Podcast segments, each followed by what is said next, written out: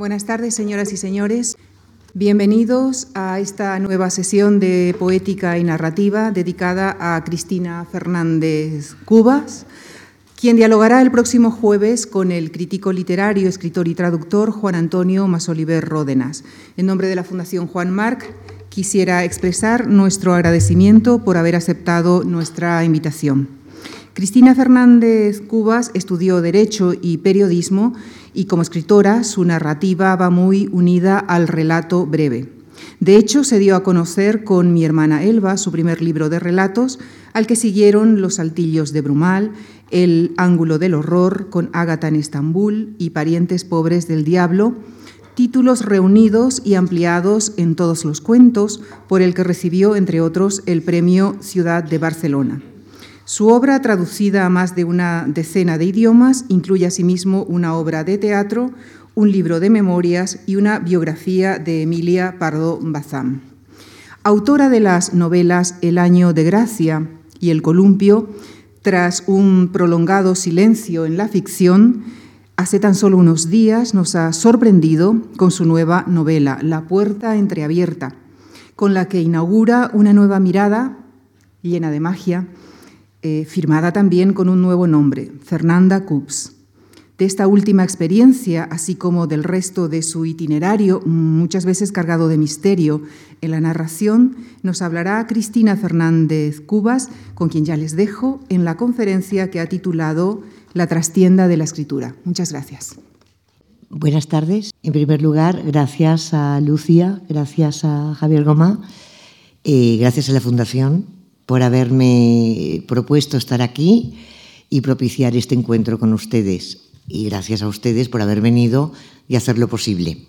Bueno, el título de la trastienda de la escritura se me ocurrió de pronto porque, o ya se me había ocurrido, la verdad, porque lo que me propuso Lucía es algo que a mí me gusta muchísimo, eh, hablar de la parte secreta, de la parte oculta de, la, de la escritura, es decir, lo que no se cuenta y ahí está, lo que el lector no sabe si el autor no se lo explica, pero muchas veces el autor tampoco lo sabe. Naturalmente, mm, todo lo que estoy diciendo es muy mm, privado, muy particular, y yo creo que hay tantas trastiendas como autores. Es decir, que lo que yo digo a lo mejor no vale para todo el mundo, seguramente. Vale solo pues, para mí y quizás se parezca a la trastienda de otros autores, pero, si no, pero puede haber otras que sean completamente distintas. En la mía, que es de la que les voy a hablar, eh, a través del tiempo me he dado cuenta de muchas cosas. Al principio, cuando en los años 80 yo publiqué mi, primer libro, Mi hermana Elba, yo era muy reacia a hablar de, de, de buscar por qué se me había ocurrido aquello, qué pretendía con la escritura, eh, en aquellos momentos, no sé por qué, pero yo pensaba que si el escritor habla mucho de lo que no se ve, de, esos momentos en que de repente está escribiendo algo y no sabe por qué, pues se pierde la magia, creía yo. Tenía miedo a que ese impulso, a veces desconocido, que te lleva a escribir, desapareciera. Bueno, con el tiempo he visto que no es así. Y he visto que hay un juego paralelo, es decir, que muchas veces y sobre todo en cuentos, en relatos cortos. Uh, nosotros escribimos un cuento, creemos que sabemos porque lo, lo, hemos escrito y luego, al cabo de mucho tiempo, nos damos cuenta de que la razón era otra. Y entonces estoy hablando de, de que ahí se crea un segundo cuento, un cuento paralelo, que a veces es más interesante que el cuento que hemos dado a conocer. Bueno, pues de todo esto yo tengo un ejemplo muy claro, quería hablarles y quería empezar por, bueno, por contarles, como me ha sugerido Lucía, eh, por qué de repente de Fernández Cubas me he convertido en Fernanda Cubs. Bueno, esto yo sé que puede parecer un poco raro. Eh, mis editores primero sonrieron cuando les conté que mi próximo libro, después de mucho tiempo de silencio, se iba a llamar La puerta entreabierta, Aquí les gustó, les pareció muy bien la puerta entreabierta. Eh, después, eh, esto fue una comida, eh, pues bastante, un año antes o, casi un año antes de que yo les presentara el manuscrito. eh, ¿qué estás haciendo? Estaban preocupados, pues estoy haciendo algo, la puerta entreabierta, bien. Eh, digo, he traído algo para enseñaros, se quedaron muy sorprendidos porque yo nunca enseño nada, de nada, hasta que no esté terminado, que creo que es, me parece a mí que es una buena, una buena práctica. Eh, y les enseñé pues algo como un crucigrama, una sopa de letras y un jeroglífico, algo así, o un enigma contenido en una falsa sopa de letras. Eh, se quedaron un poco parados, la verdad, porque parecía aquello, pues no sé, de la sección de, ocio y de pasatiempos y de crucigramas de, de, un periódico. Entonces no entendieron muy bien y ya cuando les dije que, bueno, que estaba, que estaba muy contenta, que había vuelto a escribir después de mucho tiempo, y que además eh, lo firmaría como Fernanda Cups, aquí ya no entendieron nada. Bueno, Fernanda Cups se parece bastante a Fernández Cubas, quiero decir que es, bueno, pues es un, un apellido un poco extranjerizante, eh, pero además lleva mi foto, o sea que se abre el libro, se ve mi foto y se dice, por mucha gente puede no conocerme, estas, eh, Fernanda Cups es el seudónimo de Cristina, o sea que está muy claro que soy la misma. Bueno, los que no abran el libro, no lleguen ahí, no lo sabrán, pero, pero bueno, está clarísimo. Entonces, bueno, primero lo vieron un poco raro. Mm, me han confesado, Juan Cerezo, el editor, que le, me vieron tan segura, yo estaba segurísima. Pero claro, siempre hay estas cosas de, eh, pero es que tú ya te has hecho un nombre y Fernanda Cups no la conoce nadie. Digo, bueno, sí, pues Fernanda Cups es muy libre de hacerse amigos por su cuenta y sobre todo les expliqué la verdadera razón, que supongo que es lo que me preguntaba Lucía. No es un capricho. O sea, no me he puesto yo aquí Fernanda Cups porque me aburría, no. Eh, de repente, después de algunos años de inacción, me puse a escribir. Y me puse a escribir algo completamente distinto. no, completamente distinto no, porque es el mundo ese mundo de lo desconocido en el que me gusta navegar, digo bien navegar, pero es que aquí ya me he sumergido directamente.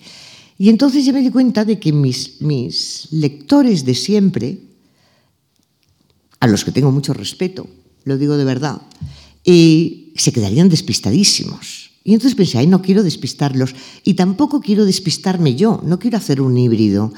Y de repente decidí que yo era Fernanda Cups, pero yo quería que todo el mundo supiera que, era yo misma, la de siempre, pero que de repente iniciaba una línea paralela, eh, una línea mm, en la que aquello que era eh, posible lejanamente, pues se convertía en probable.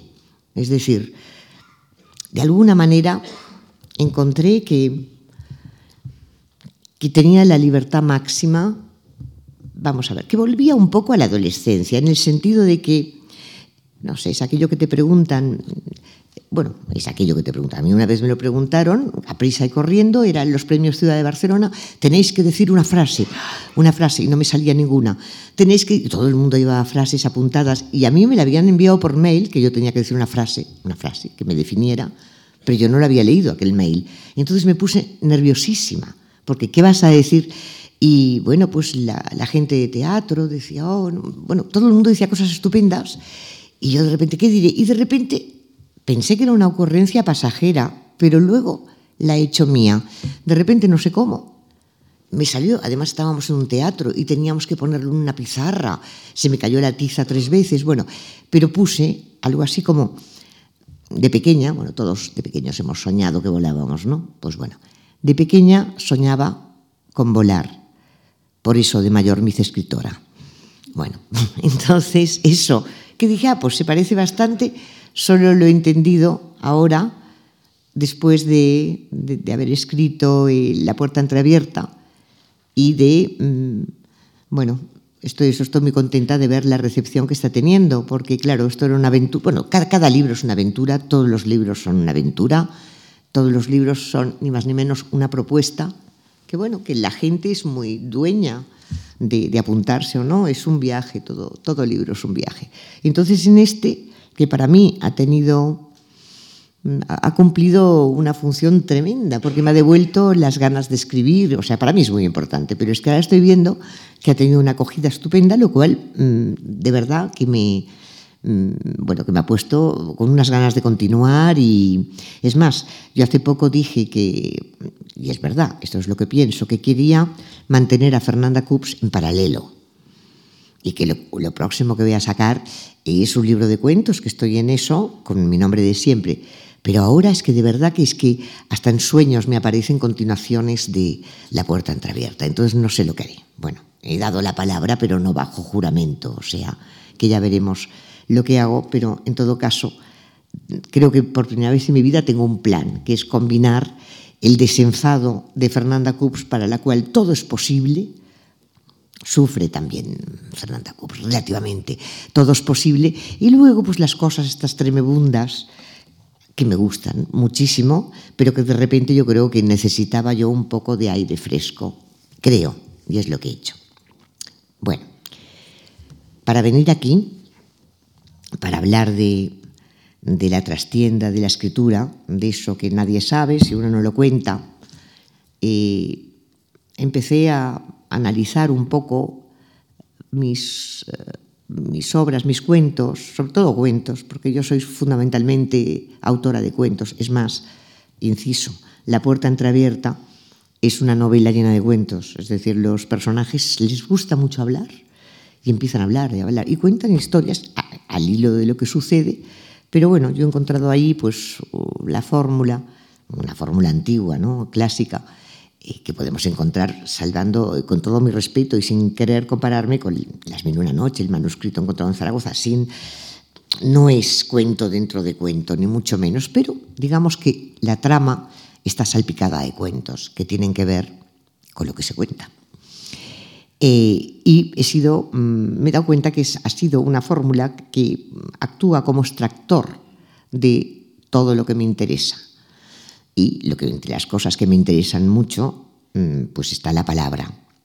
Pero lo que decía curiosamente, cuando analizaba para venir aquí eh, mis primeros cuentos, me he dado cuenta, y con perdón de la repetición, pero es así, eh, que el primer relato de todos, los míos, se llama La ventana del jardín, pues ya tenía, era mm, un cuento dedicado a la palabra y del que quizás la puerta entreabierta, véase, ventana-puerta, eh, tiene mucho que ver.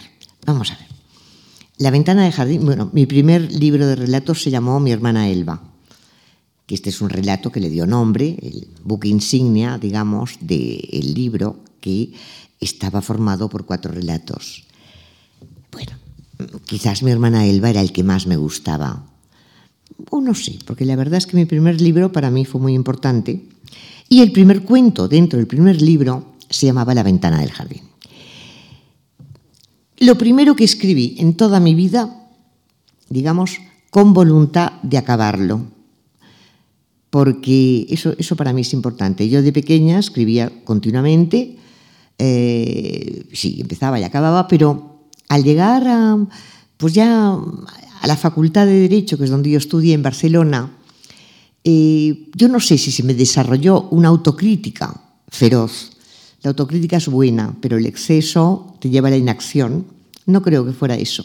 Yo creo que tuve la suerte de coincidir con una gente maravillosa.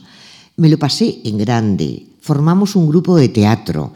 Trabajábamos todos de una forma coral.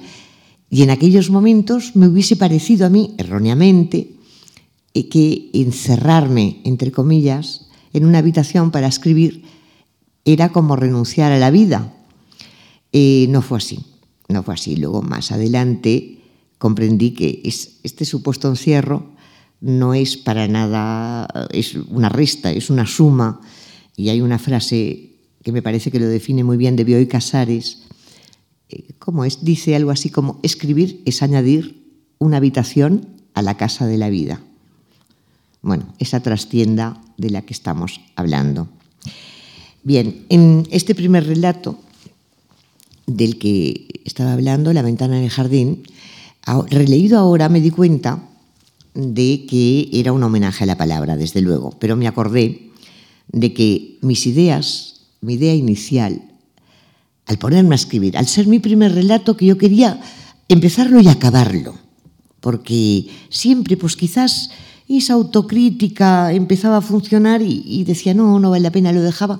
El primero que acabé, bueno, pues en principio yo quería partir, yo quería escribir un relato de terror, eh, rindiendo homenaje a, mm, bueno, pues mm, para mí eh, la historia de terror más alucinante, que es no toda la novela, sino el inicio de Drácula de Bram Stoker.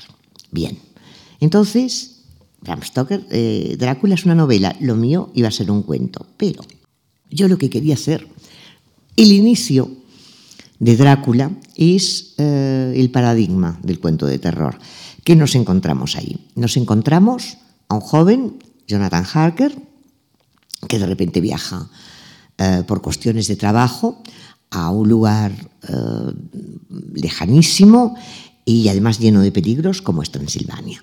Bueno, entonces llega a una casa alejada en, en que bueno, le abre la puerta a un señor y le recibe el conde Drácula. Bueno, naturalmente, Jonathan Harker se asusta. Se asusta porque empiezan a pasar cosas. Hay...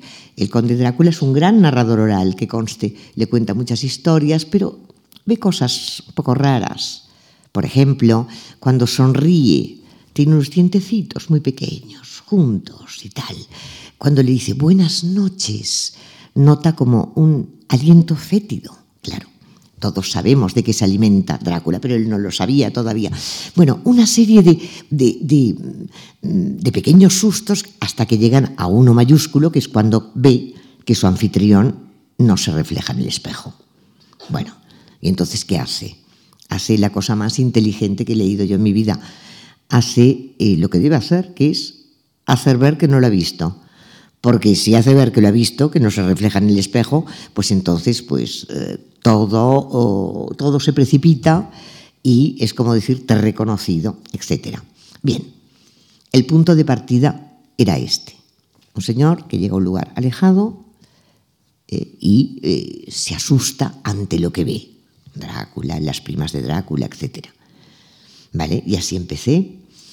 Un señor, época actual, que decide visitar a unos amigos en una granja alejada, a unos antiguos compañeros de colegio, que hace mucho tiempo que no ve y que tienen, bueno, un hijo que muy débil y que vive en una habitación especial eh, con paredes acolchadas porque es muy delicado, su salud es muy frágil, etc.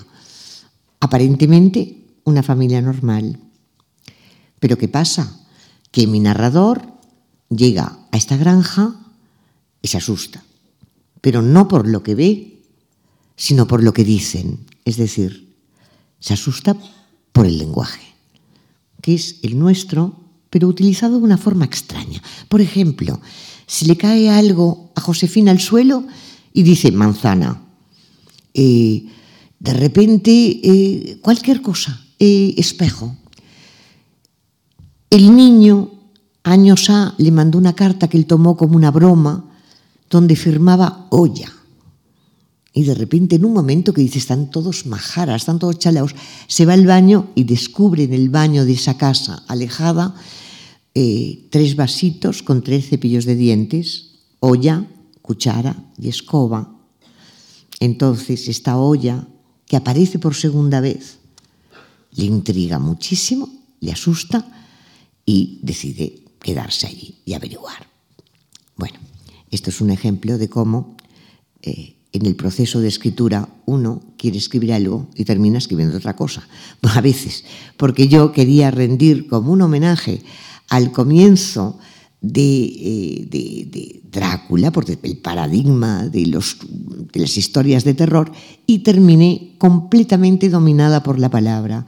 La palabra vencía, ahí se hablaba de ese lenguaje que era el nuestro, pero no era el nuestro, porque, o sea, no se trataba de una inversión, bueno no significaba malo, ni guapo significaba feo, no, no, no, era algo eh, sometido a unas normas que al narrador le eran ajenas. Y también en ese proceso de escritura que yo, en general, yo concibo como un pasillo en el que tú sabes dónde quieres ir y crees que, que, bueno, que sabes dónde va a acabar, pero a veces se te cruza algo y no llegas allí o llegas más allá. Y es lo que me pasó. Cuando yo tenía un final que me parecía, mm, pues, es a donde tendían todos mis esfuerzos, y de repente, cuando el hombre huye de aquella casa pensando sobre todo que él es el único que conoce aquel terrible experimento, el coche de alquiler, el taxista suelta algo que le deja completamente perplejo. Entonces, en mi primera narración me di cuenta ya de esto, de que el narrador puede quedarse perplejo. Quizás porque eso no quiere decir que los personajes manden, ni mucho menos, pero sí que si estás en un estado completamente entregada a lo que estás escribiendo, pues que a veces es más, el, el pensamiento es muy rápido y la escritura está allí. Y entonces a veces yo soy partidaria de seguir lo que, lo que has creado, la atmósfera de lo que has creado, los personajes a los que con cuatro trazos los has dibujado, les has dado una personalidad, no puedes quitársela. O sea, eh, en alguna novela he hecho yo mmm, unos croquis previos, no previos, pero cuando ya estaba un poco avanzada, y los he seguido, más o menos, en el año de gracia. Pero en cuentos generalmente no. Yo me pongo a escribir, sé lo que voy a contar, entre comillas, y a veces termino contando esto, o a veces mm, embarcada en la historia que estoy contando en este pasillo, pues que a la derecha o a la izquierda hay puertas y ventanas y a lo mejor me asomo para ver. Y termino contando otra cosa o mejor. Bueno, o mejor, o más profunda, o el final no es final del todo. Bueno, todo esto mmm, de que no somos quizás dueños, somos dueños, pero no podemos, a la pregunta esta que se nos hace siempre a todos los escritores, sobre todo los, a los cuentistas, en el mejor sentido de la palabra, eh, ¿de dónde vienen los cuentos? Bueno, pues mm, se puede contestar con un montón de respuestas. La lista es prácticamente inacabable. Eh, se puede contestar mmm, que vienen de recuerdos, de ganas, por ejemplo, de viajar a un lugar o a países donde no has estado nunca. Esto me ha pasado bastantes veces. Países imaginarios o situaciones eh, a la que tú no has tenido acceso, pero como escribir es volar, por ejemplo, yo nunca he estado en un convento de clausura de monjas interna, digamos, pero siempre desde pequeña me parecía muy curioso eh, qué hacen, qué hacen aquí dentro. Y entonces, como la literatura es aventura, pues, pues viajé y escribí Mundo, del cual hablaré luego, eh, dentro de, de un... De, o sea, logré viajar a lo que yo desconocía logré montarme, logré vivir mm, unos días mientras estaba escribiendo en ese mundo que me parecía a mí tan enigmático. También se puede decir que a veces escribimos como por ensalmo, que estas son las cosas más raras que pueden pasar, que de repente esas una idea te viene a la cabeza, empiezas es algo como medio mágico, esto, empiezas a escribir y no puedes parar y, no, y si duermes, pues te despiertas. Esto no ocurre siempre, ¿eh? porque, y siempre he dicho que eso ocurre solo con cuentos, porque si fuera una novela, pues te morirías, porque claro, estás durmiendo, te levantas, no comes y sigues. Esto con un cuento sí, ha pasado. Y, le pasa a muchos cuentistas. Esto mmm, lo llamaba cuentos contra el reloj, me parece, eh, eh, sí, Cortázar. Eso pasa, no, no se sabe por qué. Bueno, eh, pasan muchas cosas y nosotros decimos, pues sí, yo he escrito esto, creemos que sabemos la respuesta. Pero a mí me, pasó algo hace ya unos años eh, que me explicó cosas que yo no sabía y es lo que quiero revelarle a ustedes. Eh, si en aquellos momentos me hubiesen preguntado por qué yo escribí un cuento que se llama Ausencia, que aparece en, un libro que se llama Con Ágata en Estambul, pues yo hubiese contado que pues, me apetecía mucho meterme en la piel de una mujer que ha perdido la memoria un buen día, que está en un café, está tomándose un helado, eh, creo que un helado sí, y de repente, pues sí, tiene como un clac, y dice, sí, estoy, está, bueno, está en segunda persona, está sabe que está en un café, se está tomando un helado, ve pasar a la gente, es invierno, por la calle, el reloj marca las once y cuarto, pongamos. Sí, sí, todo esto lo sabe, pero no tiene la menor idea de quién es ella. O sea, que esta señora ha perdido la memoria. Bien, que es lo que yo conté cuando me preguntaron por qué había escrito yo este cuento. Pero no era así. Luego, o era así, pero ¿por qué había escrito yo este cuento? Para contarlo tengo que remontarme a, bueno, a, con Ágata en Estambul, el libro que se llamaría así, finalmente. Yo en aquellos momentos estaba escribiendo ese cuento que les he anticipado sobre el mundo para mí desconocido de las monjas de clausura por dentro.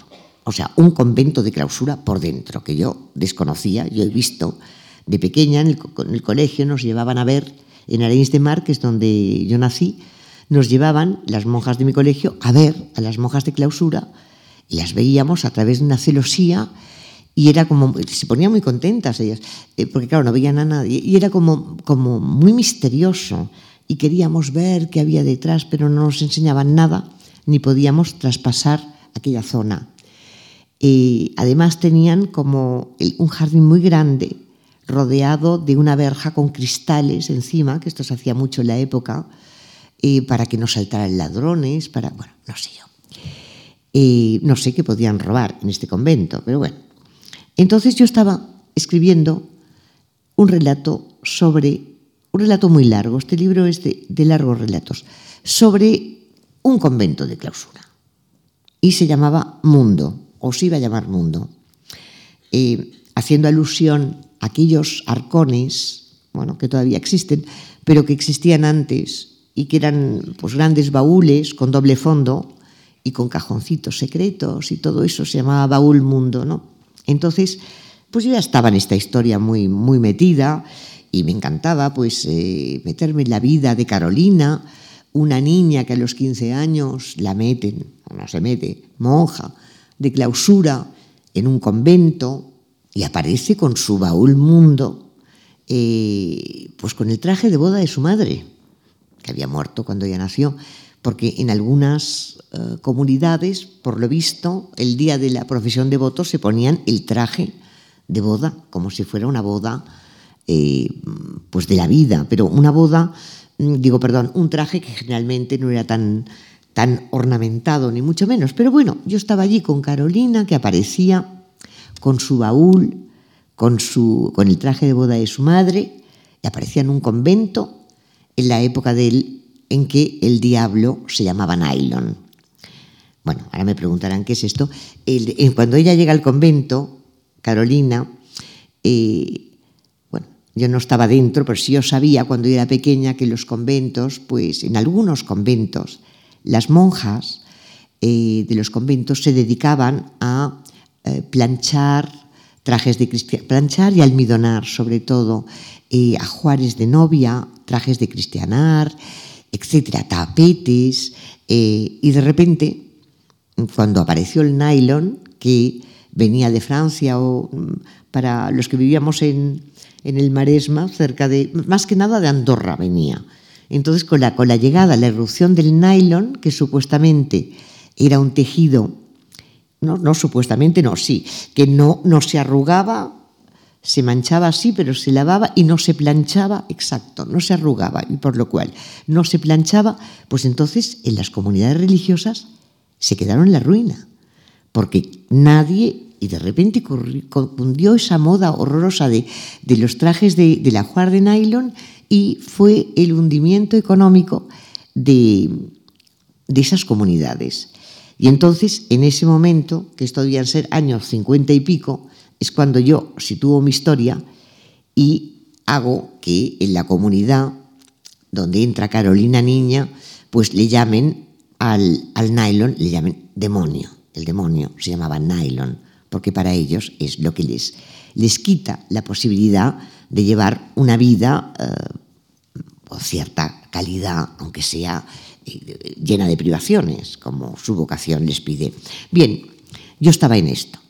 Entonces, eh, bueno, hay muchos escritores entre nosotros y lo sabrán, supongo, aunque a lo mejor su trastienda es distinta, pero yo creo que lo sabrán, que cuando uno está, uno o una, obsesionado con una idea, sale a la calle y parece que la calle eh, esté también obsesionado con esa idea. Bueno, También pasa esto cuando alguien se ha roto la pierna, va con un bastón, todo el mundo lleva bastón en la calle.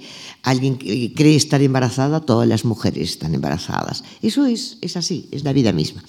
Bueno, pues yo estaba escribiendo esta historia de monjas, en principio, y toda la calle estaba llena de monjas. Yo nunca había visto tantas monjas españolas, extranjeras, modernas, antiguas, nunca. Y de repente me fui a... Interrumpí el cuento porque me tenía que ir a no sé dónde, ya digo que es un cuento largo.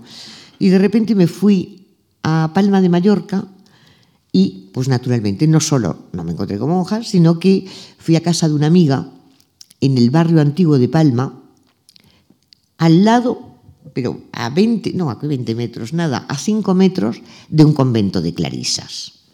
Con lo cual digo, vaya.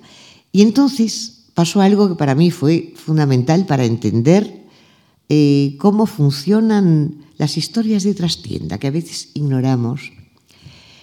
La madre de esta amiga mía me enseñó un balcón desde el cual se veía el convento de clausura. Y al ver mi interés, yo no dije que estaba escribiendo sobre esto, pero al ver mi interés comentó algo que me gustó mucho.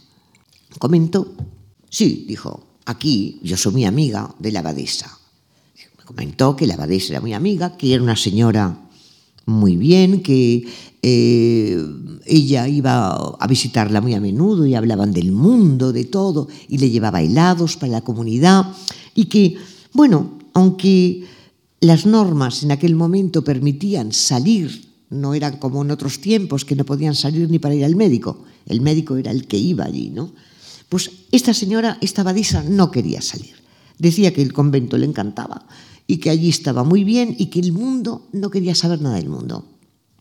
Bueno, pero entonces siguió la, la madre de mi amiga, que un día, hacía muchos años, se quedaron todos muy parados porque de repente a la hora de comer sonó el timbre, abrieron, a esas horas nadie se visita, un día de mucho sol, abrieron y de repente distinguieron la silueta de la abadesa del convento de las Clarisas, que muy amablemente saludó y dijo con toda humildad, perdonen, ¿me dejarían pasar? Dice, es que me gustaría ver mi convento desde fuera. Y entonces, pues creo que sí, por favor, madre, pase. La hicieron pasar, entonces fueron al balconcito este desde el que se veía el convento.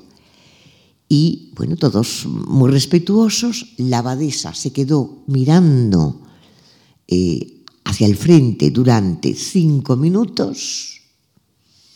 Luego dijo muy contenta, es muy bonito, me gusta. Se despidió, se metió y no volvió a salir. Entonces, a mí, la verdad, esta historia me dejó perpleja y me, me pareció fascinante. Y pensé, y ahora empieza el lío, y pensé, mira por dónde la vida, una vez más, te da, pues te da un argumento estupendo. O sea, una abadesa de verdad, que es lo que me acaban de contar, la voy a meter en mi cuento. Entonces la voy a meter Carolina, esta niña que había entrado, la, abadesa, digamos, de mentira o de ficción, esta niña que a los 15 años la había metido en un convento de clausura, cosa que en otros tiempos se hacía y que bueno, que ya llega con ese baúl que he dicho, el baúl mundo, donde lleva con el traje de novia, que luego no sirve para nada, porque en este convento no se hace así. Lleva además cajones secretos en los que va metiendo la rabia contra la gente que la llevan allí. Pero bueno, va pasando el tiempo, va pasando el tiempo, y la mía, la de ficción, Carolina, se convierte en abadesa. Y yo pensaba, voy a aprovechar esta historia que me han contado, tan bonita.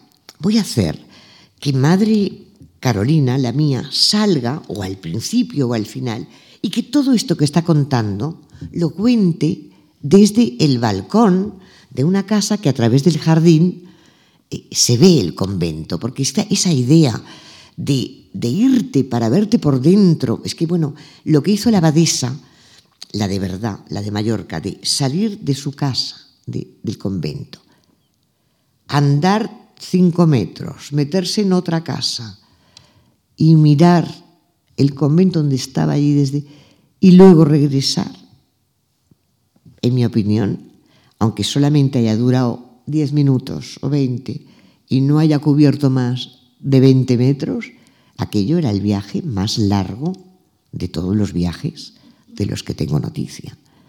Y yo digo, bueno, pues lo voy a incluir ahí. Pero no pudo ser.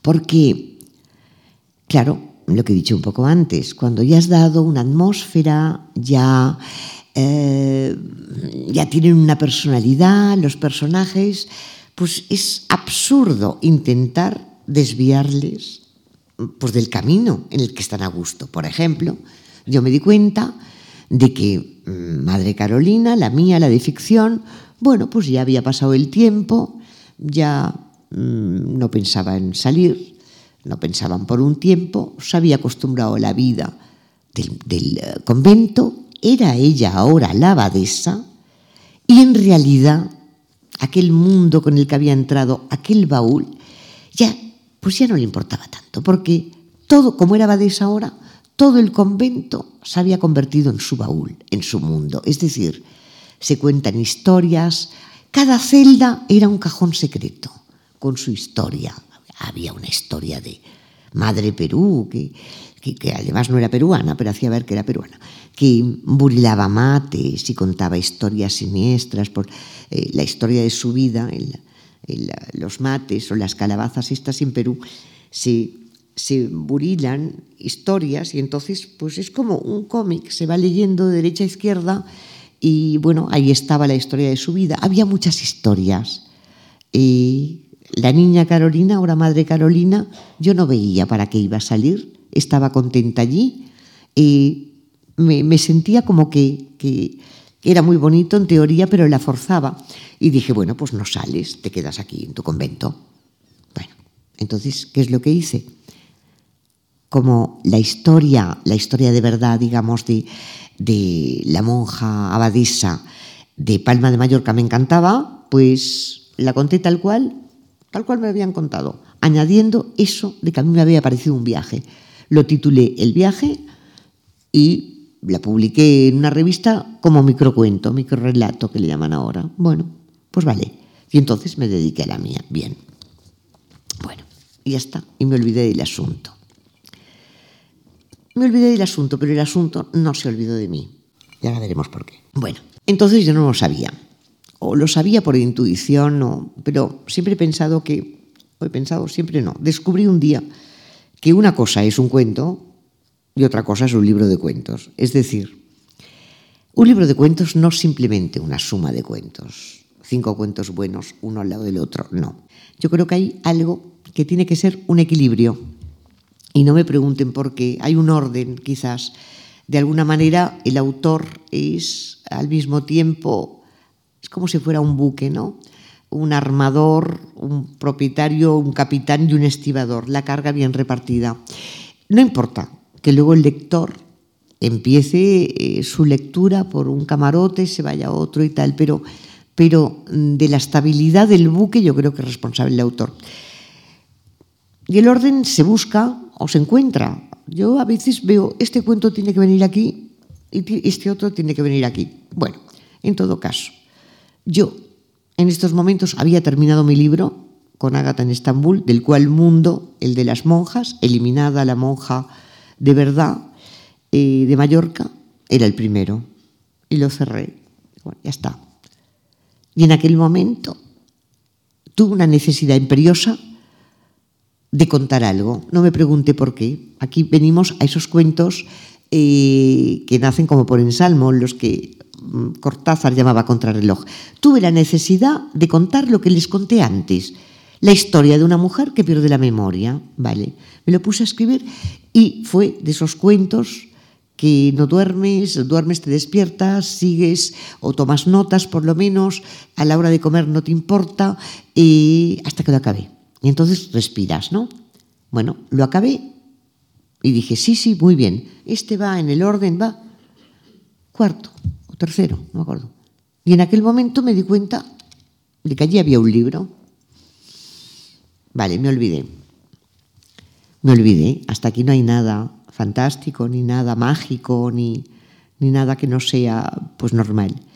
Pero con el tip, si me hubiesen preguntado, que es lo que decía antes, ¿cómo se le ocurrió ausencia? La historia, esta señora pierde la memoria. Pues se me ocurrió, pues ¿por qué tal? Porque a veces lo pienso, si yo perdiera la memoria, esto lo he pensado muchas veces, si yo fuera, o si yo fuera una marciana, eh, que yo de repente llegara de Marte y llegara a una iglesia y yo no, fuera, no hubiese sido educada en la, en la en la religión católica, yo fui educada, como todas las niñas de mi época, pues entrar en una iglesia me asustaría muchísimo, porque entonces, eh, si vienes de, de, otra cultura y no sabes, ver una serie de señores sangrientos, una serie de imágenes, si no tienes una explicación, me parecería un museo de los horrores. Entonces, bueno, esa podía ser una explicación, pero no es así. Con el tiempo, eh, a raíz de bueno, yo estaba en Grecia, sí, y, tenía que, ir a, Puerto Santa María para una, en una fundación de allí, un, congreso de escritores, y yo no recuerdo ahora muy bien, porque yo recuerdo que quería hablar de la memoria y de la desmemoria.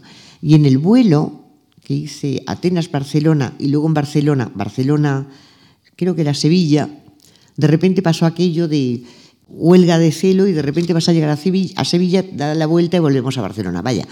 Y yo estaba, me acordaré de toda la vida porque tuve mucho tiempo para pensar. Y yo en aquel momento llevaba mi libro, el libro con Agatha en Estambul, forrado, porque me daba un poco de, de vergüenza leerme a mí misma, para leer ausencia. Me daba vergüenza, pues no sé, pues si me encontraba alguien conocido que no me viera leyéndome a mí misma, me daba horror no me encontré a nadie conocido y a lo mejor pues ni tenía ni idea. Pero bueno, iba leyéndome. ¿Y por qué ausencia? Siempre me pareció este relato de la mujer que pierde la memoria y que sabe que está en un café pero no sabe quién es ella. Siempre tuvo un punto de misterio que yo no sabía. Siempre lo leía un poco como un relato ajeno. No podría explicar por qué.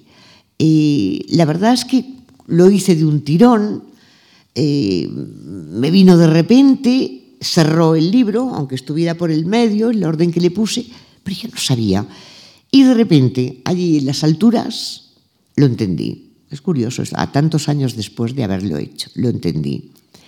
Entendí en este libro con Agatha en Estambul, el primer cuento es el cuento mundo del que hemos hablado, del que les he hablado la madre Carolina que entra cuando el nylon es el demonio y que se queda allí y que no va a salir porque ya el convento su vida. Y al mismo tiempo, la historia real que me contaron en Palma de Mallorca, que yo quise meter pero que no pude y la separé. Bien, entonces de repente eh, me di cuenta, yo le había negado un viaje, el viaje a Madre Carolina, al personaje de ficción le dije, tú no saldrás, por decirlo de alguna manera, y puse punto final. Pero de repente, de alguna manera, me pareció que ausencia era la venganza de la monja, de la abadesa, a la cual yo le había negado el viaje. Porque, eh, en el fondo, ¿qué es ausencia? Una mujer que pierde la memoria y lo primero que hace cuando se da cuenta de que no sabe quién es. Es mirarse en un espejo, no se reconoce ni, ni, deja de reconocerse, abrir el bolso, bueno, inicia una investigación sobre sí misma. Abre el bolso y ¿qué es lo que hace? Eh, ve que tiene una colilla de cigarro y dice, uy, soy desordenada, porque no, sabe quién es, claro. Saca un carnet, dice, oh, soy socia de un club de deportes, me gusta el deporte Luego, de repente, vi una gabardina en la silla de al lado, muy bonita, de muy buen corte, y dice, ¿será mía? Y aquí detalle femenino, dice, sí, es mía, porque hace juego con mis zapatos. Entonces, ve esta gabardina y dice, bueno, tengo buen gusto, o a lo mejor la he robado, o a lo mejor soy rica. No sabe nada de sí misma, pero gracias a este carnet que ha encontrado, puede telefonearse a sí misma, puede iniciar una investigación policial sobre sí misma, puede verse desde fuera, puede iniciar un viaje. En el fondo, verse desde fuera, eh, iniciar un viaje, un viaje muy grande, un viaje policial, el viaje que le negué a una de las abadesas. Y luego también me di cuenta de otra cosa, que esta mujer que está en el café de mesas de mármol y, de repente no sabe quién es y pierde la memoria. Está tomando un helado, esta mujer. Hay un momento en que un camarero se acerca, claro, y se encuentra mal. No, no, no, es que no sabe, está perdida. Dice, no, no, estoy bien. Dice, no, es que los helados para el verano, señora. Invierno, estaba tomando un helado. Y de repente, en aquel vuelo duró tanto tiempo por la huelga de celo en las alturas, lo entendí todo. Entendí que sí, que era la venganza de la abadesa que le había negado el viaje, de la abadesa de ficción, pero la otra, la de la verdad, la que había facturado en el cuento bajo el nombre del viaje, tenía también mucho que ver. ¿Por qué? Porque no me había contado la madre de mi amiga que, estas, que ella iba a darle helados a la comunidad Luego, este helado que aparecía en ausencia era un helado freudiano completamente que eh, de repente me, devolvía a ese motín de abadesas, las dos, que de alguna manera hacían que yo este relato lo viera como ajeno. Incluso es la primera vez y la, la única de momento en que he utilizado la segunda persona en un relato. Es aquello de estás en un café, ¿Veis? Es un poco... Se me ocurrió que para una persona que había perdido la memoria me gustó la segunda voz, que no he utilizado jamás, ya digo, y no sé si utilizaré. supongo que en una novela sería muy pesada, en un relato se aguanta, porque es un poco como el pepito grillo, ¿no? como la conciencia. el que lo ve todo, estás en un café, miras afuera, hay gente que pasa, comes un helado y de repente, no sé, bueno, etc. Entonces, este descubrimiento de que a veces, mm, de que las cosas eh, están mucho más conectadas de lo que el propio autor cree, y bueno, me llevó a, pensar que en los libros de cuentos, en los libros de cuentos, no en los cuentos, ¿no? como en los libros de cuentos, como en una posada, ¿no? que, en la que cada cuento está alojado en una habitación distinta y que el autor por la noche duerme, pero que los, estas habitaciones, los habitantes de estas habitaciones, de estos cuartos, por la noche se visitan y cambian muebles y intercambian opiniones. Es decir, mientras que el autor luego al día siguiente se cree que ha escrito un cuento. Y de alguna manera esos préstamos o esas relaciones que existen entre, entre esas habitaciones de, la posada, que es los cuentos.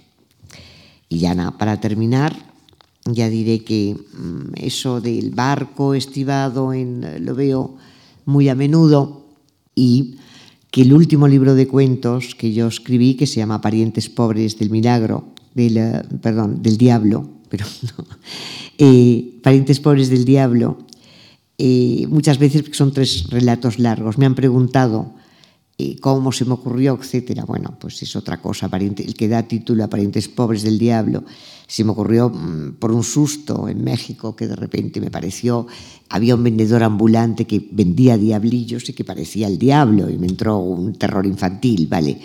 Pero bueno, pero ese libro que a mí me gustó especialmente, que creo que estaba equilibrado, la carga bien estivada, en algún momento yo pensé que sí, lo había hecho yo, pero más o menos. O sea, que el verdadero autor de este libro era un cuarto cuento que no aparecía. Porque todos podemos equivocarnos.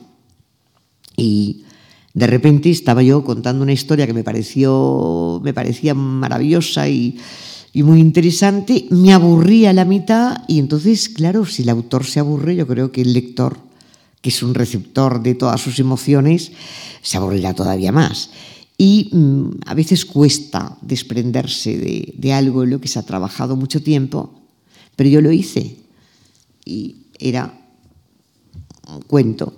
Lo mandé a la porra, a la papelera, pero no virtual, sino a la papelera de verdad. O sea, lo rompí en mil pedazos. Y entonces, como me había aburrido, me entraron unas ganas de viajar sobre el papel. Y ahí salió un relato que se llama La fiebre azul y que cuando con la fiebre azul y en el orden inverso a cómo los había hecho, me di cuenta que allí había un libro y que la carga estaba estivada. Y mm, pues eso, creo que ya lo hice eh, sabiendo, mm, bueno, o aprovechando las enseñanzas que me habían dado de alguna manera las dos abadesas a las que he hecho referencia en aquel vuelo que duró tantas horas, porque volvimos y salimos y tal, mm, sobre los misterios de la trastienda de la escritura, de cómo hay préstamos y como de que muchas veces hasta el propio autor eh, sabe bastante de lo que ha hecho, pero hay cosas que a lo mejor eh, se le ocultan. Y bueno, con el tiempo a lo mejor puede saberlo o no, pero yo creo que esto es una de las cosas mágicas de la escritura y cuando uno los descubre se pone contentísimo. Bueno, y eso es todo. Creo que ya es la hora. Lucía, sí. ¿Cómo? Ah, exacto, sí. El jueves, como ha dicho Lucía, bueno, el jueves eh, para mí va a ser un lujo porque voy a conversar con Juan Antonio Masoliver, que, bueno, además de crítico, que supongo que vendrá en plan, bueno, vendrá en plan de todo, porque él es crítico, él es poeta, es narrador y luego es un conversador increíble. Eh, yo no sé muy bien de lo que conversaremos, me parece a mí que, mm, porque hablé por, teléfono con él el otro día y me dijo sobre Fernanda Cups. Me parece a mí que sobre la puerta entreabierta. No sé muy bien de lo que hablaremos, pero que, ha encontrado nexos y bueno, pues a ver. Bueno, para mí yo estoy encantada de que la persona eh, sugerida para tener una conversación pública haya sido más Oliver Rodenas, a quien admiro mm, enormemente y además en sus tres facetas. Quiero decir que, bueno, soy una trifán. bueno, muchas gracias.